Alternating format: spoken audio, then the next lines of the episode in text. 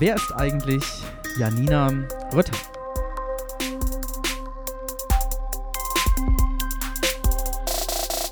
Bei mir am Telefon ist Janina, eine junge Dame bei uns aus der Gemeinde und sie ist seit Anfang an Mitglied dieser Gemeinde. Sie war mit dem Startteam dabei, hat diese Gemeinde mitgegründet und ist auch heute noch bei uns aktiv. Janina, schön, dass du da bist. Hallo Tom. Ich freue mich, dass du dir Zeit genommen hast in einer Zeit, in der du eigentlich wenig Zeit hast. Äh, Janina, du bist Krankenhausapothekerin. Was du da alles so machst, da wollen wir äh, später noch ein bisschen drüber sprechen. Aber erzähl mir doch mal, ähm, warum fängt man an, äh, Apothekerin zu studieren. Ich weiß gar nicht, wie der Studiengang heißt. Medizinisch. Erklär mir das. Pharmazie. Pharmazie, ja. ja. Wie einfach. Warum, warum hast du Pharmazie ja. studiert? Ähm, also ich habe das, glaube ich, auch schon mal irgendwann erzählt. Ich wollte ja eigentlich unbedingt ähm, Tierärztin werden und mhm. das auch noch ziemlich lange, also eigentlich so ungefähr bis in die 11. Klasse und habe ähm, immer Praktika gemacht und auch freiwillig in den Ferien ähm, beim Tierarzt gejobbt und ähm, das war mir irgendwie so ein Anliegen und meine Eltern haben aber immer schon gesagt, ah, ob das so das Richtige für Janina ist, weil ich nicht so besonders handwerklich begabt bin und das ja doch dann in Teilen, wenn man operieren muss und ähm, gerade mit Großtieren, mit Pferden und so auch arbeitet, sehr ein sehr handwerklicher Beruf ist. Mhm. Und dann haben meine Eltern mich dazu genötigt, in der elften Klasse doch mal zu einem Studienberater zu gehen vom Arbeitsamt. Mhm. Und dann musste ich da mit meinem Zeugnis und meinen Eltern auflaufen und dann ähm, hat er sich mein Zeugnis angeguckt und hat mit mir gesprochen und hat gesagt, ja, also Veterinärmedizin, das wäre ja überhaupt ziemlich überlaufen und das würden so viele Frauen auch machen wollen und das wäre ja eigentlich auch keine gute Perspektive, wenn man irgendwann mal Familie und Kinder haben möchte, weil dieser Beruf eben sehr beanspruchend ist und die meisten Leute das ja auch in der Selbstständigkeit machen und ob es nicht andere naturwissenschaftliche Schwerpunkte geben würde, die mich interessieren würden oder eben irgendwas anderes. Mhm. Und der hat das Fach Pharmazie in den Ring geworfen, neben Lebensmittelchemie, Lebensmitteltechnologie, ähm, was ich mir dann auch noch angeguckt habe. Ähm, und irgendwie bin ich bei der Pharmazie hängen geblieben. Und ich glaube, das lag auch daran, dass ich irgendwie immer schon, ich weiß nicht, das kennt ihr bestimmt alle, gute Assoziationen mit Apothekern hatte, weil die mhm. ja immer so schön Traubenzucker verteilen, wenn man als mhm. Kind krank war. Erklär mir Und doch mal, was, was macht man in diesem ha? Studium? Also was, ähm, was lernt man da genau? Ich stelle mir vor, man mixt die ganze den ganzen Tag eigentlich nur so Tinkturen zusammen. nee, also eigentlich ähm, ist es ein Studium, was zusammengesetzt ist aus den wesentlichen drei Fachbereichen Chemie, Biologie und Medizin. Also mhm. den Großteil des Studiums verbringt man im Labor und macht tatsächlich chemische Sachen, also Analytik von ähm, Chemikalien. Ähm, man kriegt dann so Analysesubstanzen, wo man nicht weiß, was da drin ist und da muss man das rausfinden und muss den Gehalt rausfinden und macht Synthese, also man, man ähm, äh, steht im Labor und baut quasi selber Arzneistoffe nach, nach so Kochrezepten, sage ich jetzt mal. Also mhm. macht sowas wie Paracetamol und sowas selber und macht sehr viel Chemisches, weil natürlich auch ganz viel Pharmazeuten in der pharmazeutischen Industrie, also bei Bayer oder Hexal oder so arbeiten. Mhm. Und der zweite Bereich, die Biologie, da macht man ganz viel so mit Pflanzen, also mit Tees und und ähm, anderen Pflanzen und Bestimmungen und Mikroskopieren und genau. Und mhm. der dritte Bereich, die Medizin, das, das was mich auch ähm, mit am meisten interessiert hat, ist halt, wie wirken Arzneimittel am Menschen. Mhm. Und da lernt man dann halt auch ganz viel dazu, auch so über klinische Studien und ähm, wie, wie Arzneistoffe mit Rezeptoren im Körper, also mit ihren Wirkorten interagieren, wie das funktioniert genau und warum man was gibt und wie die Erkrankungen funktionieren, also was dann da gerade halt kaputt ist sozusagen und wie man darauf Einfluss nimmt. Und mhm. die, diese drei Bereiche zusammen machen sozusagen dann das Komplettpaket aus, ah, ja. was man dann letzten Endes lernt. An welche genau. Situation so aus dem Studium ähm, erinnerst du dich am liebsten zurück? Was war für dich besonders einprägsam? Ähm, also ich würde sagen, tatsächlich die Pharmakologie-Vorlesung mit Professor Mohr, der war nämlich noch so von der ganz alten Schule und hat tatsächlich Vorlesungen an der Tafel gemacht, also nicht irgendwelche PowerPoint-Folien durchgeklickt, sondern hat selber so komplexe Bilder angezeichnet und war total bei der Sache und mit Feuereifer dabei und hat immer gesagt, ja, und dann haben sie diesen Arzneistoff und der geht dann dahin hm. und dann passiert das. Und das war so das war so der Moment, wo man dachte so, ja genau, und darum studiere ich hier. Und dann, ähm, das war irgendwie schön. Das ähm, cool. ist mir so im, bleibt mir für immer im Kopf. Und der ist jetzt leider an Alzheimer erkrankt und das ist sehr, sehr traurig. Musste den Lehrstuhl aufgeben und mhm. ja, das hat, hat mir auch sehr wehgetan. Aber ein, äh, ein Professor, wie man, ihn, äh, wie man sich ihn wünscht, also der mit viel Leidenschaft dabei ist, der sein Fach liebt und sozusagen ähm, viel Leidenschaft und, und Engagement da reinsteckt. So. Genau, ja, genau. Cool. Und wusstest ja. du dann im Studium schon, dass du gerne in einem Krankenhaus arbeiten wollen würdest? Mm, das hat sich, glaube ich, bei mir im Laufe des Studiums tatsächlich so entwickelt, weil ähm, im Gegensatz zu vielen anderen Studienkollegen ich ähm, gemerkt habe, dass ich die Arbeit in der öffentlichen Apotheke zwar jetzt auch gut finde, aber dass ich merke, für all das, was ich im Studium gelernt habe, dass ich irgendwie mehr machen möchte. Und mhm. der Fachbereich im Krankenhaus ist halt schon deutlich vielfältiger, deutlich komplexer, mhm. weil man mit schwierigeren Krankheiten zu tun hat, als jetzt so, wenn man in einer normalen öffentlichen Apotheke steht. Und da war für mich eigentlich relativ schnell klar, ähm, dass ich gerne ins Krankenhaus gehen würde. Mhm. Und weil ich eben die enge Zusammenarbeit mit den Ärzten auch total schätze, was mhm. man halt so im, in der öffentlichen Apotheke, was eher schwieriger ist mit den niedergelassenen Ärzten, mit den Hausärzten, weil man da auch nicht so viel Austausch hat, weil ja ganz viele Patienten einfach über Jahre immer die gleichen Medikamente bekommen, wo sich dann auch nichts mehr dran ändert. Aber im Krankenhaus passiert natürlich unglaublich viel und man kann unglaublich viel oder hat die Möglichkeit, viel mitzugestalten. Und gerade jetzt, wo Apotheker auch mehr auf Station arbeiten sollen, da ganz viel auch mitzuentwickeln und noch ähm, diese Zusammenarbeit weiter zu stärken. Und das finde ich ganz, ganz toll. Das macht richtig Spaß. Cool.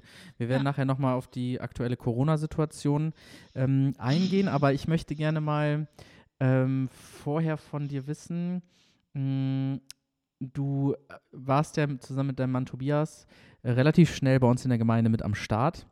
Ähm, und hast irgendwie gesagt, das findest du interessant mitzumachen, äh, eine Gemeinde mitzugestalten. Ähm, erzähl mir mal, wie war deine Erfahrung mit Kirche bis dahin? Ja, also ich komme ja aus einer ganz, ganz normalen, in Anführungszeichen, evangelischen Landeskirche, bin da, habe diesen klassisch kirchlichen Werdegang gemacht, bin also als Säugling noch getauft worden, habe mich dann mit 14 konfirmieren lassen und da war für mich irgendwie klar, ähm, mit dieser Konfirmation, die für mich eine sehr bewusste Entscheidung war. Also mhm. ich habe mich nicht nur wegen des Geldes konfirmieren lassen, sondern tatsächlich auch, weil es für mich eine Entscheidung war, dass Glaube für mich in meinem Leben eine, eine Rolle spielen soll, ähm, mich weiter in der Kirche zu engagieren. Und habe mhm. ab da Jugendarbeit im CVJM gemacht, habe also Jungschar am Anfang betreut und nachher eine Teensgruppe. Und ähm, habe das gemacht, bis ich dann studieren gegangen bin mit 19, mhm. also bis zu meinem Abi. Und dann habe ich, als ich in Bonn studiert habe, immer noch per Skype äh, an der Vorstandsarbeit vom CVM teilgenommen und mich da weiter eingebracht, weil mir das einfach ein totales Anliegen war, auch wenn ich dann keine aktive Gruppe mehr betreuen konnte, weil ich eben ja die ganze Woche nicht da war. Mhm. Ja, und dann habe ich irgendwann durch Zufall bin ich mit einer Studienkollegin auf das Gespräch Kirche und Glaube gekommen und es stellte sich so im Gespräch heraus, dass ähm, sie eben auch Christin ist und dass sie das halt auch vermisst, dass sie ihre Zuhause, ähm, ihre Gemeinde zu Hause in äh, Marburg nicht mehr besuchen kann. Mhm. Und dann sind wir in die FEG in Bonn gegangen. Da gab es ein Angebot für Studenten, mhm. ähm, wo sich Studenten getroffen haben, einmal in der Woche donnerstags abends ab halb acht und entweder ein, es so eine Art Gottesdienst gab eine Woche und die andere Woche, also immer im Wechsel, gab es Kleingruppen. Und das hat so viel Spaß gemacht und ich habe gemerkt, hey cool, ähm, dass ähm, ich jetzt auch während meines Studiums ein Angebot in der Gemeinde nutzen kann. Ja, und dann bin ich ja nach dem Studium hier nach Osnabrück gezogen und habe mir irgendwie gewünscht, dass wir auch hier in eine Gemeinde gehen. Und dann haben Tobias und ich ähm, einiges ausprobiert und haben aber irgendwie nie so richtig gesagt, so ja, das ist es jetzt. Mhm. Und dann bist du ja auf Tobi zugekommen, mhm. beziehungsweise hatte Tobi das ja irgendwie bei Facebook mitgekriegt, dass du eine Gemeinde gründen willst. Und da war ich sofort so, hey, FEG, cool, da war ich ja schon in Bonn und Mensch, das finde ich toll, wenn wir sowas hier in Osnabrück an den Start bringen. So ist das Ganze ins Rollen gekommen. Sehr cool. Du warst ja. ähm, ich glaube, das war im Sommer, im Herbst 2016, warst du äh, mit bei der Bedenkzeit. Das ist ein Theologie-Freizeitformat gewesen, was ich mit äh, zwei Freunden, Sebastian Rink und Simon Hartung, zusammen ähm, veranstaltet habe. Mm, und ich nehme dich auch als Person wahr, die sich für die theologische Wissenschaft oder die theologische Reflexion interessiert. Ähm, erstmal stimmt dieser Eindruck überhaupt, bevor ich meine Frage stelle? Ja. Ähm, wie kommt ja, das, absolut. dass du sozusagen da gerne tiefer gräbst und ähm, ja, dir Vorträge anhörst, wie auch immer. Woher kommt dieses Interesse? Ich glaube tatsächlich, äh, dafür entscheidend war meine Religionslehrerin in der Oberstufe. Mhm. Die war sehr, sehr ambitioniert. Ich habe Rallye auch als viertes Fach im Abi gemacht, also als mündliches Fach. Und die hat genau das mit uns eigentlich gelernt oder geübt, dass mhm. man verschiedene theologische Standpunkte zu einem Bibeltext sich anschaut, das kritisch diskutiert und ähm, der war das immer so ein Anliegen, äh, neben sozialen Themen, die ja auch immer im Religionsunterricht eine, eine Rolle spielen, tatsächlich auch ein bisschen mehr ähm, ähm, ja, so richtige Theologie, also nicht nur evangelischen Religionsunterricht mit uns zu machen, sondern uns ein bisschen auch mitzunehmen, wie sie auch immer sagte, in das, was sie so im Studium gemacht hat. Mhm. Das war für einen Teil des Kurses sehr, sehr anstrengend und die waren irgendwie, glaube ich, endständig genervt, weil die dachten, sie könnten sich eine lockere Zeit machen. Mhm. Ähm, aber für mich, äh, mir hat es total Spaß gemacht, mich da so intensiv mit auseinanderzusetzen und ähm, ja, auch Fragen zu stellen und auch zu diskutieren im Kurs. Die Leute, die es dann halt im, im Abi hatten, die mussten sich auch quasi mhm. einbringen und das war immer total spannend einfach. Das Hast du da so, so Lieblingsthemen, mit denen du dich gerne beschäftigst oder so Lieblingsfelder der Theologie, bestimmte Fragen, die du besonders interessant findest? Ich habe immer den Eindruck, dass es ähm, eigentlich das ist, was mich vielleicht gerade auch selber im Leben beschäftigt, dass ich das gerne nochmal beleuchte. Also, mhm. dass ich da nicht einfach ähm, wenn jemand etwas zu einem Thema sagt, dass ich dann sofort sage, ja, ja, so ist das, sondern mir überlege, hm, ist das wirklich so? Und da dann nochmal tiefer einsteige. Jetzt zum Beispiel hattest du mir ja dieses Buch gelesen, zum, äh, geliehen zum Thema Schöpfung und ähm, wie man das verstehen kann. Und ähm, das war halt zum Beispiel gerade ein Thema, was mich beschäftigt hat. Und dann habe ich Spaß daran, sowas nochmal für mich aus verschiedenen Perspektiven zu beleuchten. Ich muss gestehen, ich habe total vergessen, welches Buch das war. Kannst du mir nochmal sagen, welches Buch ich dir geliehen, geliehen habe? Und hast du dieses Buch noch? das Buch habe ich noch, ja. Das war aber auch sehr dick. Und das gehört zu den Büchern, die man nicht so in einem Rutsch durchlesen kann, sondern wo man mal so Kapitel für Kapitel liest und dann es auch erstmal wieder zur Seite legen muss, weil es doch ähm, Inhalt hat. Ja. Äh, den Titel kann ich jetzt nicht aus dem Kopf dir sagen. Es liegt auf meinem Nachttisch und wird immer mal wieder für ein Kapitel gelesen und dann Okay, genau. spannend. Ich kann mich nicht mehr daran erinnern, so ein Buch zu haben. Aber vielleicht kannst genau. du mir dann irgendwann bei Zeiten sagen, was du da liest. Finde ich interessant. Würde mich auch interessieren. vielleicht lese ich das dann auch mal. Ähm, die Frage, die ich immer stelle, ähm, und wir haben ja jetzt schon so ein bisschen über Glaube gesprochen, ähm, welche Farbe drückt für dich Glaube aus? Die Frage kenne ich ja schon aus den anderen Interviews und ich habe überlegt und habe mir gedacht, für mich hat mein Glaube eigentlich die, Farbe, die Farben eines Sonnenuntergangs. Also mhm. ich kann es gar nicht auf eine Farbe festlegen.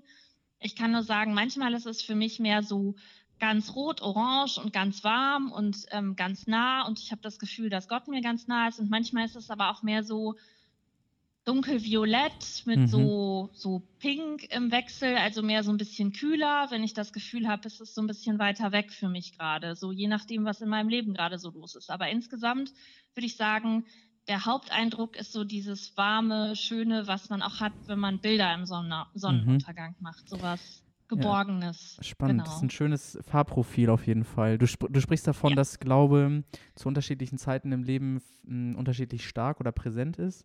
Ähm, und wie sieht das bei dir aus? Also wenn es dir gerade besonders gut geht, ist Glaube besonders stark oder wenn, vielleicht auch andersrum, wenn du gerade besonders herausgefordert bist, erlebst du den Glauben dann besonders stark? Wie ist das für dich? Oder wie war das auch vielleicht bisher in deinem Leben so?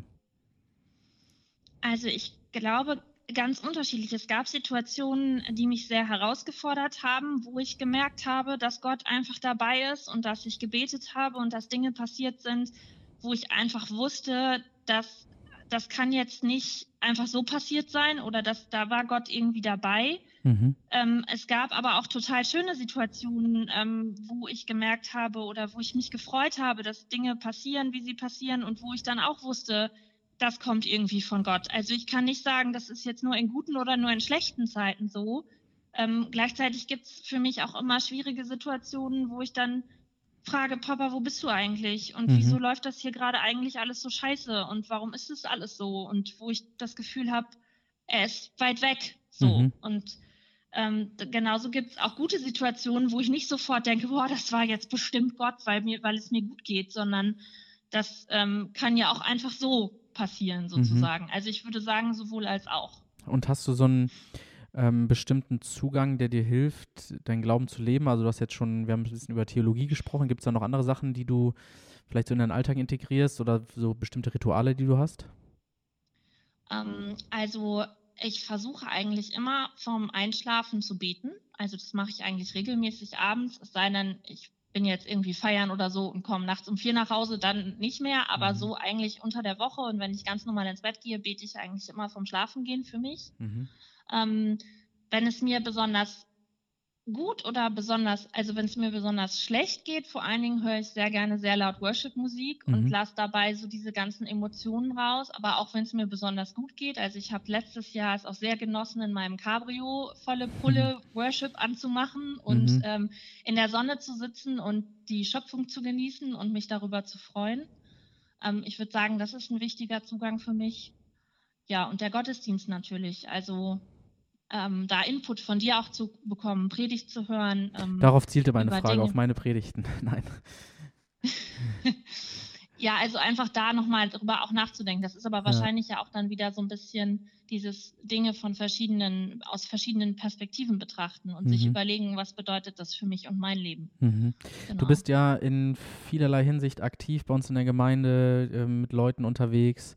Und es gibt eine Sache, über die möchte ich gerne mit dir sprechen, weil sie sehr weit weg von meinem Leben ist. Aber du und dein Mann, ihr kümmert euch seit vielen Jahren schon um Tiere. Äh, genauer gesagt, ihr rettet sozusagen Meerschweinchen. Ihr habt ein Arbeitszimmer und da ist, ein großes äh, Meerschweinchen, wie nennt man das? Ein Gehege, Gehege, möchte ich fast sagen.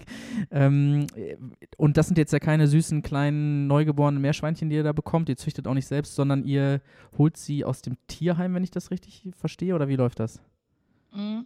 Das ist ganz unterschiedlich. Also manche Schweinchen, die wir adoptiert haben, kamen aus sogenannten Notstationen, also weil Tierheime ganz häufig gar keine Kleintiere mehr halten, sondern die separat in so Pflegestellen geben, ähm, die dann halt nur Meerschweinchen haben oder manchmal Meerschweinchen und Kaninchen. Ähm, das sind aber auch immer irgendwelche Abgabetiere oder irgendwelche mh, hm, ganz häufig auch Tiere, die aus schlechten Zuständen kommen.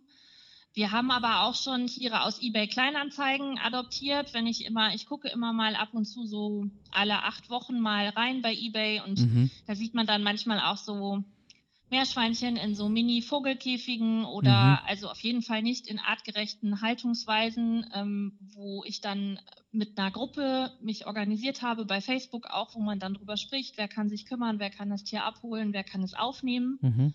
Ähm, weil diese Kleintiere einfach im Gegensatz zu Hunden oder Katzen so ungefähr gar keinen Wert haben in unserer Gesellschaft. Die kauft man sich für 20 Euro Mhm. Und dann vegetieren die irgendwo vor sich hin, äh, in den meisten Fällen. Meist, meistens werden die auch für irgendwelche Kinder angeschafft, die dann nach einem halben Jahr das Interesse daran verloren haben, mhm. weil Meerschweinchen tatsächlich eigentlich keine Kuscheltiere sind, sondern eben sehr scheu und sehr, ähm, ja, also anfassen halt nur, wenn es unbedingt sein muss, so ungefähr. Ähm, und das unterschätzen viele Eltern und dann wird es für Kinder halt schnell uninteressant. Genau. Und mhm. wir haben uns das halt irgendwie zur Aufgabe gemacht. Wir hätten sehr, sehr gerne einen richtigen, also einen Hund, mhm. aber das funktioniert halt nicht mit Vollzeitberufstätigkeit. Und Meerschweinchen sind sehr genügsame Tiere, die aber gleichzeitig auch sehr viel zurückgeben, weil sie mit einem kommunizieren, die quietschen halt, wenn man nach Hause kommt oder Mhm. wenn, wenn, wenn man ins Zimmer kommt und freuen sich irgendwie, dass man da ist und Mhm. das ist schon ganz cool. So, Ich habe ja Anfang des Jahres mit äh. Ja, ich habe Anfang des Jahres mit meinem Sohn zusammen, ähm, als ihr im Urlaub wart, mal äh, jeden Tag die Meerschweinchen gefüttert und wenn wir immer, wenn wir reingekommen sind, äh, sind sie schon ganz aufgeregt gewesen, weil sie wussten, sie kriegen jetzt wieder Gemüse und Trockenfutter und Wasser von uns. äh, und für meinen Sohn war das natürlich auch ganz, ähm, ganz faszinierend. Und ich, mich hatte, ich hatte in der, in der Krippe äh, dem an- anderen Kind erzählt, dass ich jetzt mit Matti, mit meinem Sohn, die Meerschweinchen füttern gehe. Und dann fragte mich dieses Kind so, äh, können Meerschweinchen eigentlich schwimmen? Und ich war ja, äh, ich, ich stand da und dachte, Kacke, ich weiß die Antwort nicht. Und du hast mir ja gesagt, sie können schwimmen. Ähm, haben sie deswegen auch diesen Namen? Also heißen Meerschweinchen Meerschweinchen, weil sie im Meer gelebt haben? Nee, sie heißen Meerschweinchen, weil sie ja ursprünglich aus Südamerika kommen, also übers Meer gekommen sind nach Europa. Aber also sie sind mit dem Schiff rübergekommen.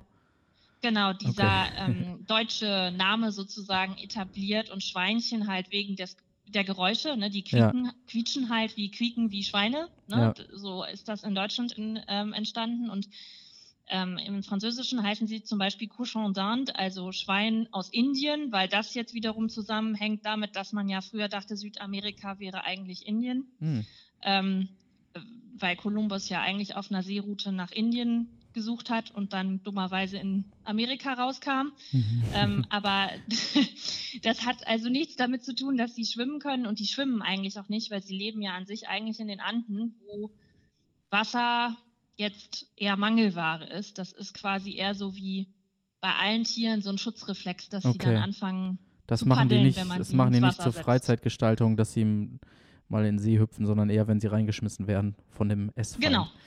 Ja, aber ich finde das Schöne an diesem Podcast ist, ich lerne selbst auch noch was und sei es über Meerschweinchen. Aber ich finde das cool, ähm, dass ihr das macht und ähm, das ist ja was, wo ich tatsächlich auch vorher noch nie drüber nachgedacht habe, dass es irgendwie ein Problem ist, dass Kleintiere irgendwo gehalten werden zu äh, unwürdigen ähm, Umständen für diese Tiere. Deswegen, deswegen finde ich das sehr, sehr cool.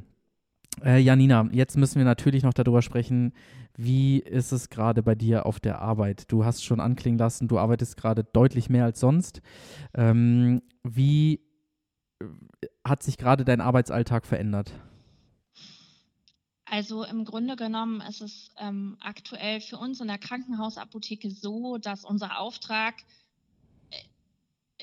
unser Auftrag ist eigentlich immer, die Arzneimittelversorgung dieser 20 Krankenhäuser sicherzustellen, 20 Krankenhäuser und Kurkliniken und Reha-Kliniken, die wir versorgen. Aber dadurch, dass eben pharmazeutische Unternehmen uns jetzt schon sagen, wir wissen nicht, wie lange ähm, Lieferketten funktionieren, wir haben schon Probleme mit der Zulieferung von Wirkstoffen, von Packungsmitteln, dass sich die Lage auf dem Markt eben extrem zuspitzt ähm, und wir versuchen müssen, trotzdem die Arzneimittelversorgung der Krankenhäuser sicherzustellen und deswegen ähm, gerade äh, quasi Beschaffungsprobleme haben. Ähm, Mhm. Die Lieferengpass-Situation ist ja schon lange, lange ein Problem auf dem Apothekenmarkt, aber es spitzt sich jetzt durch diese Pandemie eben nochmal zu. Mhm. Gleichzeitig ähm, das Problem mit den Desinfektionsmitteln hat uns natürlich auch mit voller Wucht getroffen. Ähm, Aber da seid ihr kreativ geworden, oder? Habe ich gehört. Ja, genau. Wir, wir stellen halt jetzt eben auch selber Händedesinfektionsmittel aus ähm, Alkohol und ähm, Wasserstoffperoxid und Glycerin her. Mhm. Ähm, unsere Herstellungsabteilung, in der ich nicht tätig bin, die ist da ganz rührig und hat mehrere tausend Liter Alkohol jetzt schon verarbeitet und wird Mhm. das auch weiter tun. Wir haben so für unsere Kliniken ungefähr einen Verbrauch von 7000 Liter Händedesinfektionsmittel im Monat. Mhm. Das ist schon eine Ansage und ähm, wir wollen natürlich, dass die Pflegekräfte und Ärzte gerade in dieser Situation eben auch Desinfektionsmittel zur Verfügung haben, um sich selber zu schützen und um andere Patienten zu schützen. Mhm. Und, genau, und aber was ja. das Desinfektionsmittel angeht, sind ja auch manche ähm, Unternehmen, will ich mal sagen, ähm, ähm, Distillerien hier aus der Umgebung auch kreativ geworden, oder? Ja, also man hat uns eben ähm, äh, Alkohol aus der Schnapsdistillerie zur Verfügung gestellt, was Ja. äh, für uns ein großes Geschenk war, weil eben die Händedesinfektions- oder Desinfektionsmittelhersteller selber nicht mehr liefern konnten. Deren Produktionskapazitäten durch den weltweiten Verbrauch und auch Mehrverbrauch aufgrund der Pandemie sind eben an den Rand ihrer Möglichkeiten geraten. Und so mussten wir eben schauen, ähm, dass wir anderweitig ähm, äh, Ressourcen beschaffen dafür. Mhm. Und ähm, da war meine Chefin sehr rührig und hat das geschafft, mit viel Gesprächen da ähm, tatsächlich Quellen aufzutun und ähm, das heißt, ja, die, die Brennereien machen jetzt keinen Schnaps mehr, sondern sie liefern an euch den, äh, den Rohalkohol genau. sozusagen und ihr macht damit Desinfektionsmittel.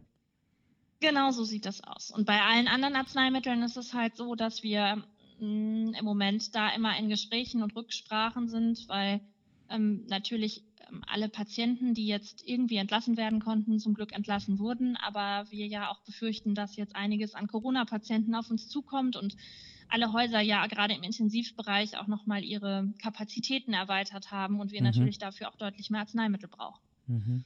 Ja. Und mh, mm, hast du zwischendurch in dieser ähm, krassen Situation schon mal so Lichtblicke gehabt, dass du gemerkt hast, ähm, ja, da sind ja vielleicht irgendwie schöne Momente oder ist es gerade einfach nur eine krasse Herausforderung für dich?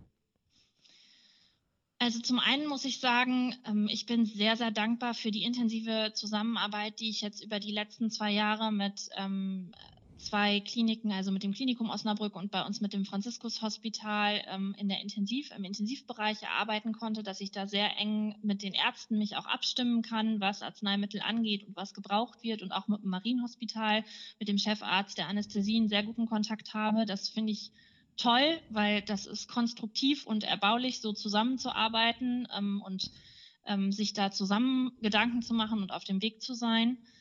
Ähm, auch, was ich auch toll fand, bei unserem Haderberg an der, am Parkplatz, wenn man den Berg hochkommt, hat jemand ein großes Transparent aufgehängt mit Danke, ihr seid unsere Helden.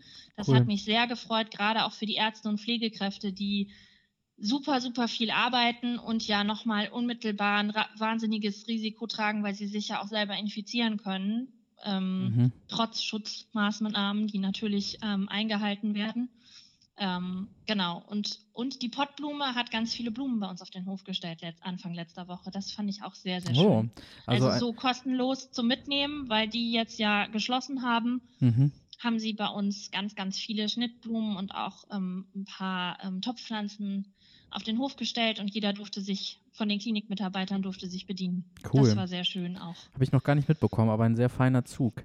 Äh, du arbeitest ja, ja, oben am, am Haderberg in Georgsmarienhütte. Ähm, mhm. Wir sind da jetzt neulich hergefahren und ich hatte in, in, Erinnerung, dass die Straße dorthin irgendwie einen besonderen Namen hat, aber ich weiß nicht mehr, welchen Namen. Ähm, irgendeine Straße hat da einen besonderen Namen. Hilf mir mal auf die Sprünge. Ich weiß nichts von einer Straße mit Ach, einem Mist. besonderen Namen, Tom. Mist, ich, dachte, ich hatte irgendwie, also ah, ich muss es ganz, ich muss es parallel kurz googeln, weil ich glaube, es ist ja. irgendwie sowas wie zum Himmelreich oder so, was für eine Zufahrt zu einem Krankenhaus natürlich auch eine gewisse Ironie ähm, äh, in sich trägt. Ich dachte, als Mitarbeiterin in diesem ähm, Haus weiß man das. Ach Mist, das finde ich also jetzt natürlich. unsere offizielle Adresse ist die alte Rotenfelder Straße. Das ist nichts Spannendes. Also. Ja, das ähm, stimmt. Ich ähm, werde das noch ähm, parallel versuchen herauszufinden. Ähm, was, was ist für dich gerade so persönlich die größte Herausforderung, ähm, vor der du stehst?